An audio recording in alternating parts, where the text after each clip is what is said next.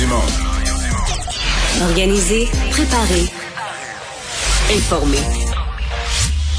Les vrais enjeux, les vraies questions. Mario Dumont. Les affaires publiques n'ont plus de secret lui. Cube, Cube Radio. Bonjour tout le monde et bienvenue à l'émission. Grosse après-midi. On est toujours dans la conférence de presse. C'est en cours du gouvernement. D'ailleurs, avant que je vous donne plus de commentaires, c'est le ministre de l'Éducation, Jean-François Roberge, qui vient de prendre la parole pour parler de la rentrée confirmée, donc pour lundi 17 janvier. On va aller l'écouter un peu. Je vous reviens dans un instant. Temporairement, un parent vient surveiller une classe. Mais je veux des choses, là. Un enseignant, c'est quand même... Euh, c'est quelqu'un qui est formé pour faire... Euh, pour faire ce qu'il fait. Et, sur, euh, sur la propagation, quand on revient en classe, quand un enfant finit sa période de, cinq jours et revient, ben, il porte le masque comme tous les élèves dans l'école. Puis on va essayer, oui, de garder une distance de deux mètres dans la mesure du possible, mais euh, le virus étant moins virulent chez les jeunes, on peut pas non plus penser que en aucun cas euh, le jeune sera à moins de deux mètres d'un autre élève, puis il faut pas non plus voir le péril en la demeure parce que pendant un certain temps, il y a un mètre cinquante avec un autre enfant. Là. Merci. Euh, Monsieur Robert, il y, a un rapport de votre ministère euh, en mai dernier qui disait que bon, les, élèves qui avaient connu des bris de service depuis janvier, c'était principalement les élèves handicapés, les élèves avec des troubles de comportement, en difficulté. Qu'est-ce qu'on va couper en premier? S'il y a du délestage dans les écoles? Pour s'assurer que ce ne soit pas ces élèves-là qui payent, par exemple? D'abord, ce que je vous dis, c'est que euh, notre plan de contingence nous, amène à dire qu'on ne s'en va pas vers le terme délestage dans les écoles. Je pense pas que ce soit un terme qui soit approprié. On réouvre nos écoles. Ça sera pas parfait. D'accord? Ça sera pas parfait. Les prochaines semaines euh, vont, nécessiter des ajustements. Je veux faire appel aussi à l'indulgence euh, des parents. Je, vous demande d'être compréhensif. Le réseau scolaire va faire au mieux avec les outils supplémentaires qu'on leur a donnés, des outils réglementaires aussi qu'on leur a donnés pour, euh, pour passer à travers.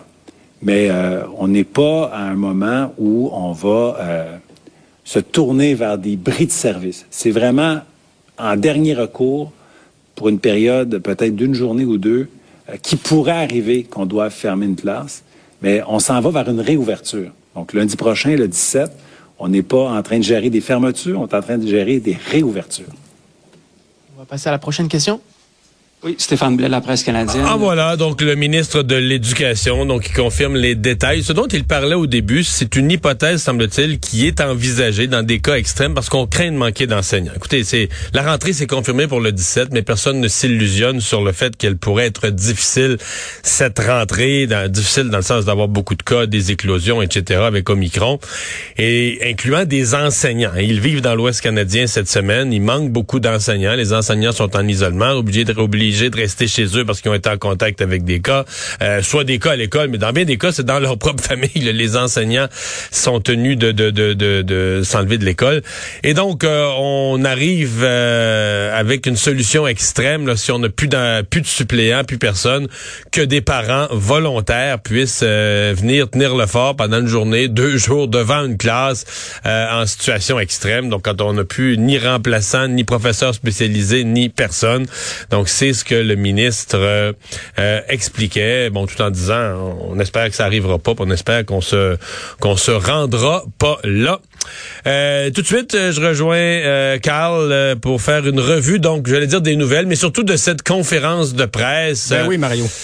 Carl, et, je pense qu'avant d'aller à toi, on va entendre des explications attendues. Le nouveau directeur de la santé publique, le docteur Boileau, on va aller l'écouter, on veut, on veut le découvrir. Là dans le sens que c'est pas euh, l'analyse de la situation qui a été faite euh, au cours des d'abord des dernières euh, journées, pas juste depuis que je suis rentré. il y avait quand même une interrogation substantielle qui était soulevée sur les différentes mesures. Moi, je suis arrivé, je m'assure, je me suis assuré d'être bien connaissant de tout cela, puis de d'avoir une opinion basée sur la science, la plus rigoureuse, la plus solide et la plus convergente possible.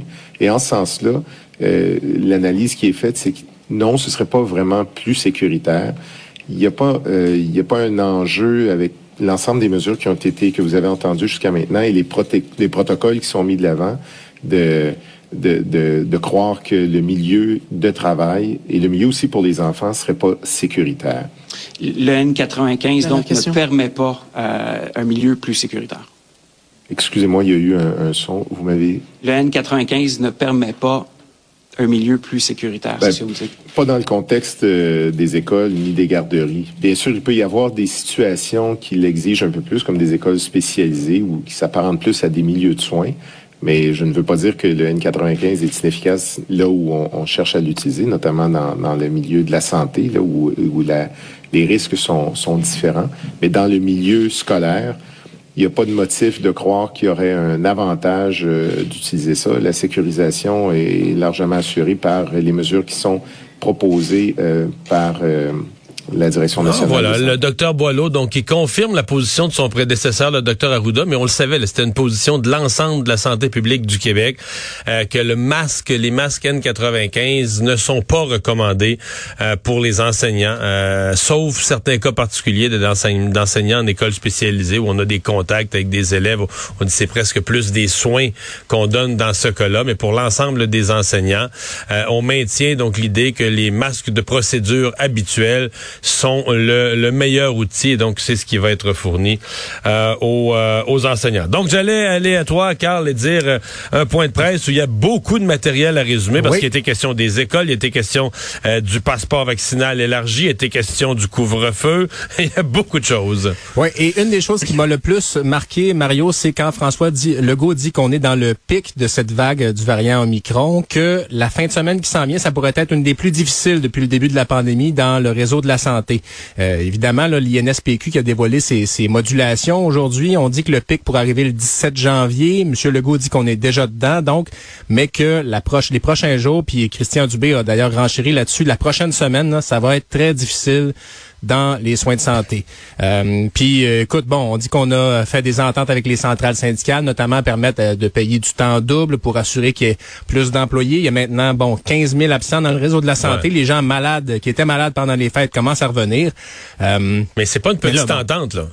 Non, non, non, non, c'est- 500 millions, un demi-milliard qui s'ajoute au milliard parce qu'il y a déjà un milliard de primes qui sont en vigueur donc c'est pas c'est c'est pas parmi ces primes là, c'est euh, par dessus donc ça veut dire qu'on Voilà. est rendu à un milliard et demi de primes pas de salaire là de primes par dessus les conventions collectives où il y avait déjà des augmentations considérables je sais que c'est justifié en ce sens qu'on a besoin, le personnel qui accepte de faire du temps supplémentaire, il faut les payer, il faut leur dire merci. D'ailleurs, Monsieur Legault, Monsieur Legault, après avoir dit que c'est, il donnait 500 millions euh, au personnel de la santé, il a dit on les remercie.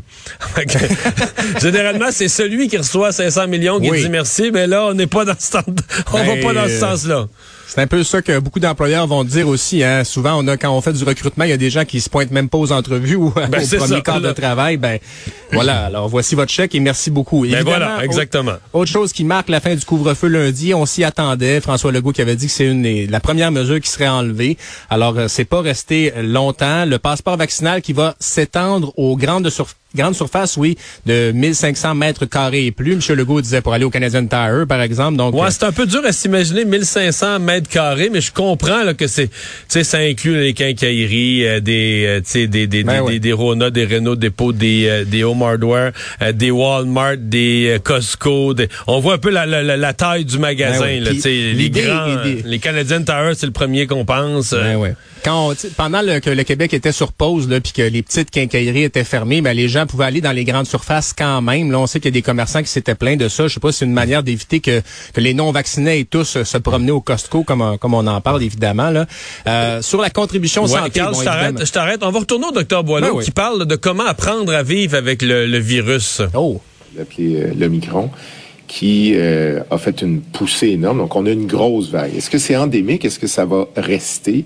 C'est une, euh, une question qui euh, n'est pas encore résolue sur le plan scientifique. Mais de toute évidence, euh, la population québécoise a bénéficié d'un avantage indéniable et, et remarquable qui nous a mis dans une situation, même si difficile, nettement plus avantageuse qu'elle ne l'aurait été si elle n'avait pas été vaccinée au même niveau qu'elle l'était. Donc, la, la population québécoise euh, est arrivée, a, été confrontée à un nouveau virus qui l'a euh, challengé, bien sûr, mais qui euh, n'a pas donné les ravages que nous aurions eus avant. Et ce que ça fait, c'est qu'il y a déjà une présence d'une solide immunité dans la population par la vaccination et aussi par l'infection qui a circulé, mais qui n'a pas donné des problèmes comme nous les aurions eus, je le disais, si nous n'avions pas été vaccinés, mais qui circulent beaucoup. Parce que la, vaccination n'a pas entièrement protégé contre l'infection. Ce qu'elle a fait, c'est qu'elle a réduit considérablement les risques d'une évolution beaucoup plus grave qui amène à l'hospitalisation, des fois même malheureusement euh, à des soins très intensifs, lourds et à des décès. Euh, et les décès, euh, vous le savez, on en a, mais on en aurait eu tellement plus. Donc, je veux dire, moi j'ai calculé hier qu'on, aurait eu si on n'avait pas été vacciné, hein, la semaine passée, qui est la semaine entre le 1er et le 7 janvier, c'est pas 250 hospitalisations par jour de plus qu'on aurait eu, c'est près de 900. Et on aurait eu à peu près plus de 3000 morts juste la semaine passée si nous n'avions pas eu cette vaccination. Donc, le, Québec arrive euh, extrêmement bien préparé à cela. Maintenant, euh, ça ne veut pas dire que le Micron euh, est, inoffensif. Ça a été dit, c'est différent, mais ça ne le rend pas inoffensif. Toutefois, les caractéristiques de, ce virus-là et sa répartition euh, dans la communauté et les impacts font en sorte que des milieux qui peuvent être sécuritaires si les conditions sont bien respectées, et notamment le milieu de l'éducation qui va être certainement sécuritaire, sans pour autant dire qu'il n'y aura pas des cas ni des éclosions. Et à la question qui a été pré, posée précédemment, il n'est pas évident que le milieu euh, de l'éducation est, un milieu qui euh, foisonne d'éclosions et qui rapporte ça dans la communauté. C'est plutôt un reflet de ce qui se passe dans la communauté. Mais il n'est pas interdit de croire qu'il pourrait y avoir des éclosions. On suivra ça de très près avec la complicité des directeurs de santé publique, bien sûr, et des milieux scolaires. Voilà, donc euh, longue réponse, quand même assez complète. Le docteur Boileau qui a fait un peu un, portrait ou l'hypothèse qu'aurait été euh, la, situation au Québec dans une population non vaccinée, là, une vague aussi euh, vive, une vague avec autant de contagions comme Micron, mais dans une population non vaccinée, quand même donner des gros chiffres sur le nombre d'hospitalisations ben et de décès qu'on aurait eu. T'arrivais, si je ne m'abuse, à parler de la contribution santé dans son ton résumé de la ben conférence ben de presse. François Legault qui disait, écoutez, on en a beaucoup parlé, les partis d'opposition qui ont demandé à se prononcer là-dessus, faites-vous-en pas, on en discutera évidemment à l'Assemblée nationale. On sait qu'il y a beaucoup de questions euh, qui, qui subsistent. Puis, euh, plus largement aussi, donc, sur la situation sanitaire, euh, Christian Dubé a parlé de la troisième dose, a incité tout le monde, allez-y, chercher la troisième dose, la deuxième ou même la première si vous pouvez. On est à 28% de la population qui est vaccinée troisième dose, puis on est encore dans le calendrier de prise des rendez-vous, Mario, là, mais les sites de vaccination sans rendez-vous à Montréal, il y en a plein. Puis, en toute honnêteté, là, si vous vous pointez là, faites la file, même si vous avez 24 ans au lieu de 25, je pense pas qu'il y a personne qui va vous, euh, retourner. Là, on sent qu'il y a un désir aussi dans les centres de, vaccination. Façon, c'est demain. Là, corrige, je pense que ben, c'est demain pour les 18 ans et plus pour tout le monde. Depuis, euh, depuis la semaine dernière, là, même si tu n'étais pas exactement dans la tranche d'âge, quand tu vas au sans rendez-vous, ils vont, ils vont te passer sans problème. Euh, puis donc voilà. Puis on parlait des absents dans le réseau de la santé, ça se stabilise. Puis bon, Jean-François Roberge, quand il s'est fait poser la question, qu'est-ce qui va être fait pour que les, les écoles soient sécuritaires pour la rentrée de lundi.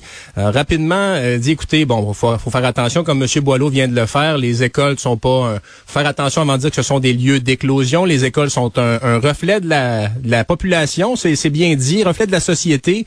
Et bon, a détaillé ce plan de contingence. S'il n'y a pas assez de profs, on va prendre un suppléant, on va peut-être passer à l'enseignement à distance. Puis le décret nous permet, par exemple, de dire à un, un conseiller pédagogique qui a déjà enseigné, ben est-ce que tu pourrais venir nous aider? Je suis pas sûr que ça va être si poli comme formulation, Mario. Là, quand on, marche avec un décret, c'est plus euh, va t'occuper des troisième années.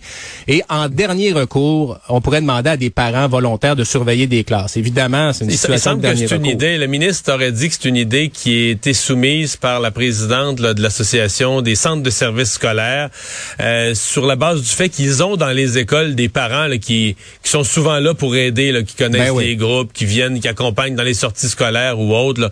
Semble-t-il qu'on aurait des banques de parents et qu'on pourrait, dans un cas extrême, extrême, le référer à ces, euh, ces gens-là. On se comprend que là, par exemple, on est... Euh, c'est un surveillant. Là. Pour, Oui, oui, pour- oui, c'est pour oui. une Ben- journée, pour une journée ou deux journées, mais t'as plus, t'as plus d'enseignement. là. T'as, un surveillant en avant de la classe. C'est c'est euh, bon puis comme quand moi j'allais à l'école, c'est encore la cassette là, la vidéo cassette, le film qui nous mettait quand il y avait pas de il y avait pas de suppléant ou quelque chose comme ça là. Bon, ça va être un parent qui va qui va appuyer sur euh, sur play, on s'entend. Euh, bilan euh, COVID donc pour la journée. On a 49 euh, décès, quar- 49 décès, oui, qui ont été signalés aujourd'hui, Mario, euh, pour un total de 12 125, 2 994 hospitalisations supplémentaires. Ça, c'est 443 entrées, 326 sorties et 272 personnes aux soins intensifs. On en parlait un peu plus tôt, selon euh, les prévisions de l'INSPQ, le pic pourrait être atteint à Montréal ou serait bientôt atteint le 17 janvier. Selon un scénario pessimiste, par contre, la rentrée de lundi, ça pourrait venir retarder un peu ce pic-là. Puis, euh, à travers le monde, ben, euh, on dit qu'on sera pas sorti de la pandémie tant que tous les pays n'en seront pas sortis. Ben, il y a 100 millions de doses qui ont été refusées par des pays émergents. Pourquoi? Parce que la date de péremption était trop proche. Puis, à l'heure où on se parle, il y a 85% de la population en Afrique, en Afrique, soit un milliard de personnes qui n'ont pas reçu une première dose. Évidemment, on parle de troisième dose ici, mais il va falloir penser à à s'assurer qu'on n'envoie pas du, du matériel périmé euh, ailleurs dans le monde. Sondage Main Street, c'est publié par l'actualité et euh, des gros mouvements d'opinion publique. Ouais. La CAQ, qui était à 46% dans les intentions de vote en décembre, passe à 38% Le PLQ est loin, loin derrière à 20% Québec solidaire à 19 et en fin de course, ça se resserre et euh, ça va être serré euh, pas mal pour les prochaines élections. Parti conservateur du Québec qui devance le Parti québécois avec 13% des intentions de vote, le PQ à 10% euh, Je sais pas ce que tu en penses, Mario, mais est-ce qu'on verra d'autres députés quitter le PQ? Il en reste plus tant que ça, mais Ouais. euh, est-ce que ça Je va provoquer? Je vais t'avouer que je vais, je vais le commenter avec beaucoup de prudence parce que d'abord, bon, euh, Main, Main Street, c'est une firme qui, qui s'établit progressivement, qui a encore beaucoup de variations, beaucoup de fluctuations. Évidemment, si tu compares avec les sondages, par exemple, des autres firmes pour décembre, euh, le Parti conservateur aurait triplé ses votes d'un mois à l'autre, Québec Ouais. solidaire les aurait doublés. C'est des gros mouvements d'opinion publique. Là. Puis c'est rare, tu sais, l'opinion... euh, moi, je suis le premier, j'ai dit la, la CAQ va perdre 10 points à peu près dans la prochaine année.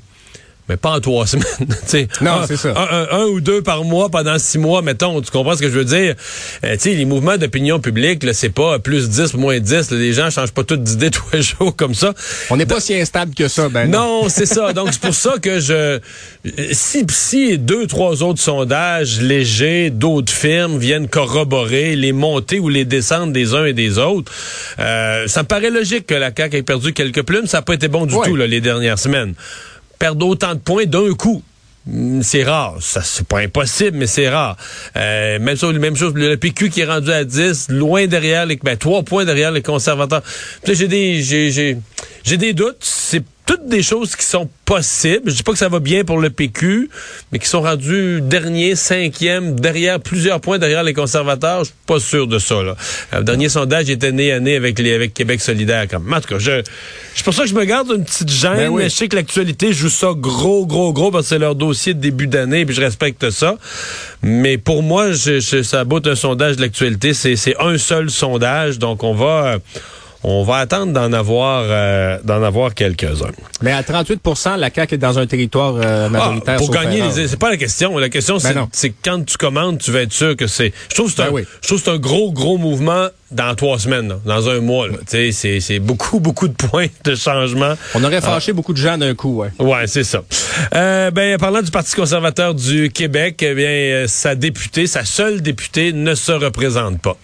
Et non, Claire Sanson, la députée d'Iberville, qui avait laissé planer le doute en juin sur est-ce qu'elle allait se représenter, ben là, elle a pris sa décision. La, la femme de 66 ans va prendre sa retraite de la politique. Elle évoque qu'elle a eu de nombreux ennuis de santé, on le sait, là. Euh, Mais de toute façon, on eu- s'entend qu'elle avait pas de chance d'être élue, là. Ben, dans, Iberville, dans Iberville, aucune, euh, aucune de mon humble avis. Euh, si elle avait été en banlieue de Québec, peut-être, puis tu sais, dans le coin de Québec, peut-être, puis encore là, bon. Alors, Madame Sanson, une ancienne gestionnaire de la télé, puis écoute, écoute Mario, elle a des, euh, des projets assez intéressants pour la retraite.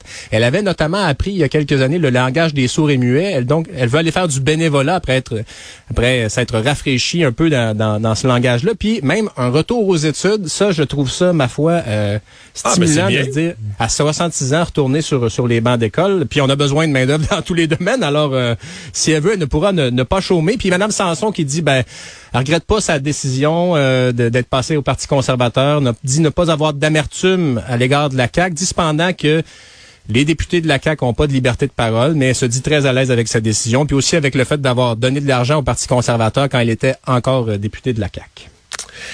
L'explosion mortelle, tragédie qui est survenue euh, plus tôt dans la semaine dans l'arrondissement Arvida, dans l'arrondissement Jonquière, à Arvida, euh, c'est confirmé qu'il s'agit bel et bien d'un geste volontaire de ce père de famille. C'est vraiment une histoire triste. Euh, Mario Derek euh, Lalancette, avait 39 ans, donc euh, c'est un geste volontaire. Il a fait exploser l'appartement du sous-sol chez lui. Il a ainsi perdu la vie avec ses deux enfants, Félix, deux ans, Édouard, six mois. Il était séparé depuis peu de la, la mère des, des deux enfants. Puis euh, c'est à glacer le sang, mais selon des proches de la famille, la mère aurait laissé les enfants là quelques heures avant le drame, malheureusement. Ça a été une enquête complexe de la Sûreté du Québec parce que euh, retrouver tous les détails euh, dans un, un lieu d'explosion, on peut imaginer le, le- le défi. Puis euh, Derek Lalancette avait accès à des explosifs parce que c'était un foreur dynamiteur, travaillait à la mine Niobec, qui utilise évidemment des explosifs. Euh, L'entreprise dit collaborer pleinement avec la police. Puis autre chose, c'est une situation de crise évidemment pour cette personne-là. Donc, si jamais vous vous sentez dépassé par les événements, si jamais vous avez quelqu'un qui, bon, qui semble instable, 1-866 appelle la ligne euh, de prévention du suicide. Parlez-en à quelqu'un. Ce sont des situations qui peuvent évidemment être évitées. Puis c'est, c'est d'une tristesse sans nom. Alors, euh, allez, parlez-en si vous avez des situations difficiles. Merci Carl. À plus